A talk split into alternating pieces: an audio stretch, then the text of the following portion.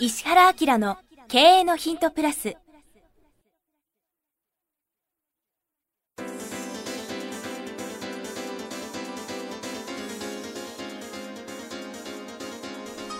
ポッドキャスト石原明の経営のヒントプラスは勝てるビジネスモデルや売れる仕組みの作り方。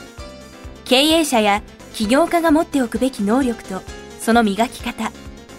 リーダーの育成や強い組織の作り方などについて経営コンサルタントの石原明がリスナーの皆様からのご質問に直接お答えする形でお伝えしていく番組です。企業を継続発展させるためのノウハウを提供する日本経営教育研究所がお届けいたします。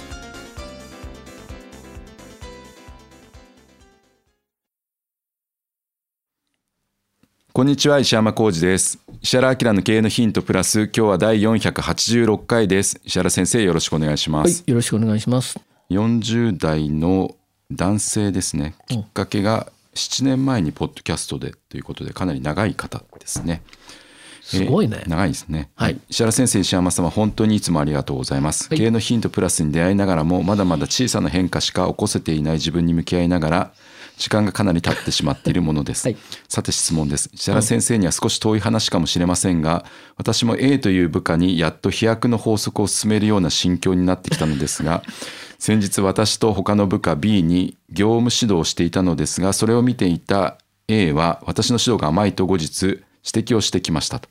ほう難しいなこのはい、A と B。これ A と B 難しいんです、はい私は職場全体の空気も考えまた B のキャラクターも考えた上で A が望むような厳しい指導をすることは適切ではないと判断し A が納得する指導はしなかったと説明をしました、それに対して A は A から見た私と B のやり取りは飛躍の法則でいう三人称にあたるがなぜ A がどう見ているかを含めて思考し発言しなかったのか聞いてきました。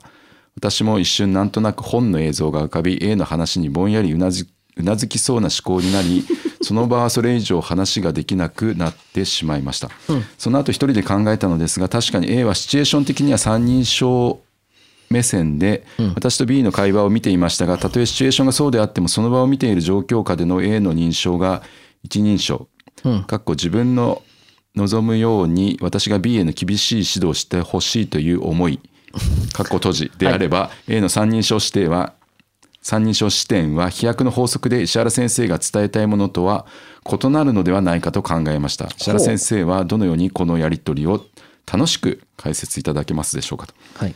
また。はい、また今回私自身も A のように考えてしまうキャラクターを考慮せず B への指導をしてしまったことはまだまだ三人称視点をものにできていないと反省しています。飛躍の法則をさらに生かすアドバイスもお願いできればと思います。どうぞよろしくお願いしますということですあでもこの人よく分かってるじゃんね。はい分かってると思います素晴らしいよね。はい A さんが僕ら二人を見てるだけで、はい別にそれは見てるっていうだけで三人称の視点に立ってはいないもんな。ないですだよな。だからこっちの質問者の方がはるかに視点は高いだよね。全然高いですへえ。これどうしたらいいの？そこまで含めてなんか僕が思ったのは、じゃあこの会社の雰囲気悪くなるとクライアントに対してどう映るのっていうことの視点の方がさらに上じゃないって言って解き伏せて以上終わりです。でこれよく考えてみてだからもう一個上の目線から、はい視点から、はい認証からはい分からせるし直すと。っていうことやな。はい、図に書くのが一番いいと思いますね。これ3人で揉めてる会社を外から見たらどう映るって、ここの視点の方があんたより高いよ顧客からこれが見られた時にどうなのかっです。はいていうことやな。だから B さんもあなた A さんも同じチームでしょはいっていう話だよな。そうですでそれに対して最適にするにはどうするかはいっていうことだね。それが正しい認証の使い方かと思います。へえ。いや認証本ってさはい。相当インパクトがありますよね。だから分かる方たちはすごく分かりもうこれを待ってたぜみたいなさ、のもあるし、はい。自分がなんでこういうふうに考えられるかも よく分かりましたとかね、はいあるいはその部下の指導どうのかのでさ、うんはい過去にね、はい。えー、と役職者の数だけ500冊注文してきた会社あ、すごいですね。役職者が500人いることがすごい。そうそうそう日本中に店舗持ってて、はい。店長の数が、あの450人ぐらい。でその後50人が上でさはい。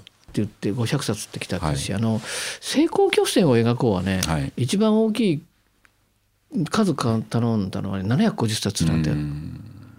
うん、それはそのなんだ中国地方の会社？はい。広島とかあっちの方の会社だったけど「はい。えどうするんですか?」って言ったら、はい。クリスマスプレゼントに社員に渡すって言うからさ「いやそれ社員も迷惑でしょうね」って言いながらさ750冊送ったことあるけど、はい。結構大量注文大量注文僕の本は来ますね。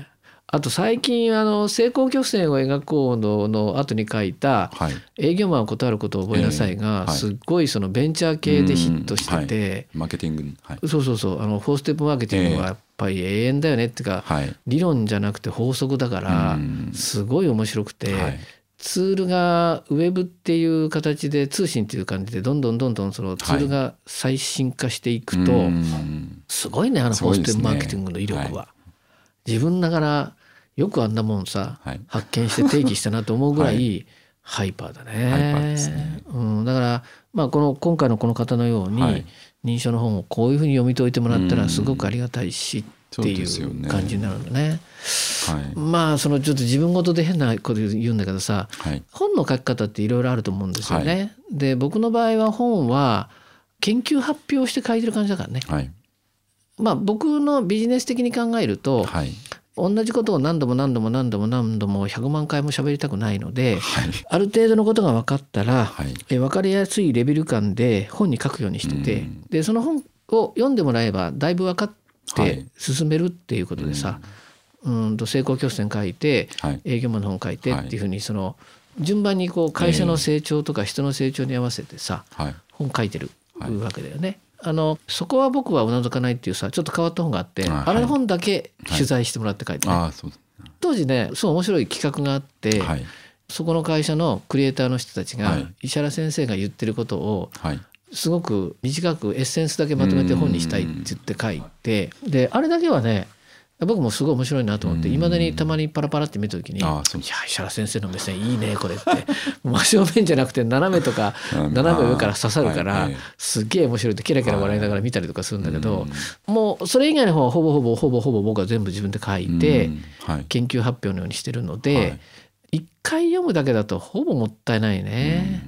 3回5回10回ぐらい読んでもらって、あるいは自分が成長した時にまた読み返してもらいながら、はいノウハウを自分の中に入れてもらって、使えるようになったらいいねっていうそうね。そういう種類の使い。こなせないともったいないですよね。うん。この認証本当に大事だといや認証は大事で大できり事ですよね。ゃあの、まあ、この時ってさまだ認証の入り口に皆さんが入ってくれればいいと思ったんで、はい。実はもっと後ろにいろんなこと考えてるええ。わけじゃん、本当は8認証ぐらいまで定義してるからね、ええ。だからなんかどっかのタイミングでちょっともうちょっとハイパー版をリニューアルして出したいなぐらいの。改訂版ですか？改訂版。改訂版、はい。でもなんかそういうぐらいの要素のですね。ある本だなはい。って思うね。だからこうやって使ってくれたらすごい助かるねはい、本当そうそうですよね、これ正しい使い方というか非常に素晴らしいと思うんで、うん。はい。でここまでね認証が分かったら、はい。もっとこう認証を、はい。まあ、社員さんとの関係だけじゃなくて、はい。もっと自分のこうなんていうのかね、えー、と社内外のもうちょっといろんなものに広げるとか、はい。あるいはその、うん、と社外の人の認証の高い人たちとうんもっと交流するとかね、はいええ、外行くと面白いですよね、うん、そうするとはい。認証の高い人同士がつながってビジネスするっていう世界がうん。あるわけじゃん、はい。だからああなたこれ分かるんだったらこれやってよとかさ、うん。だから専門性プラスはい。意識レベルとか、ええ。専門性プラスはい。知識レベルとか、うん。ね。専門性プラス認証の高さみたいな感じでええ必ずつなぎ合ってくる人たちがいると思うから、そういう認証高い人同士とつながるええ。何かトライとかね。うん、面白いですね具体的な試み今した方がいい,、のはい。い、いと思うね。ええはい。うん。そうですね。485回の質問の人ともちょっとかぶりましたよね。自分が突き抜けたらうん、高い意識レベル同士で付き合った方がいいですもんね。多分変な話だけどさ、はい。このレベルだとさはい。習い事した時に先生から絶対ピックアップされるよ。うん。まあだからお花とかさ分かんないけど、まあ女性だとしたら習うとするんじゃん、はい習ってる人の中で一番認証が高い、うん。要するに先生と近い認証のところの人がええ。止めるけるじゃん。っそうですね。ていうようなはビジネスの交流会でもいいし、はい。まあ、もっと言うと学会でもいいし、うん。そういうところに自分で声を言ってゆっくり見ながら、はい。はい。その中の認証の高い人とつながるような、はい。ちょっとその人生のええ。認証レベルの高い人たちとつながることによって起きるに人生の楽しみとかさ、はい。なんかそういうのをこうそうですね。った方がいい。40代ですしね。そうそうそうはい。うん、そうすると、まあ、意外にはい。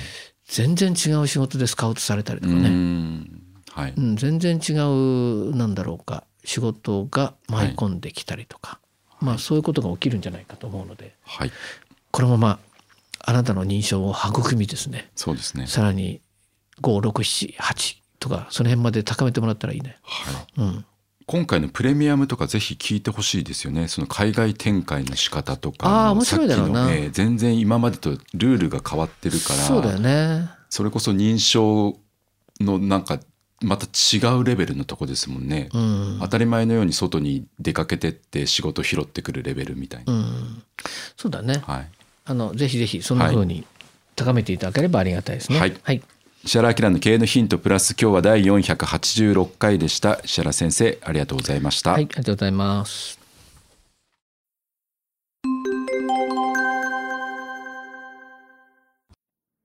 番組よりお知らせがございます。当番組は第1回より無料で公開しておりますが、番組回数の増加により、ポッドキャストの登録数の上限に達したため、iTunes やポッドキャストアプリで、すべての回をお聞きいただくことができなくなっております。ウェブサイトでは、第1回からすべての回をお聞きいただけますので、ウェブサイト、石原明 .com のポッドキャストのバナーからアクセスしていただき、経営のヒントプラスをお楽しみください。今日のポッドキャストはいかがでしたか？番組では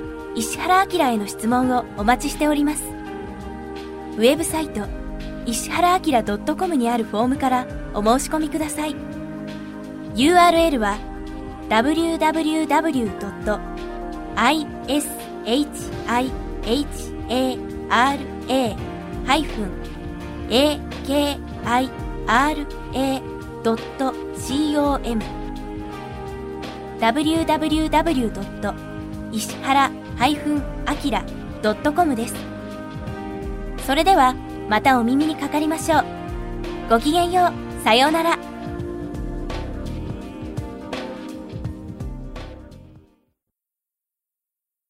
この番組は提供日本経営教育研究所ナレーション岩山千尋によりお送りいたしました。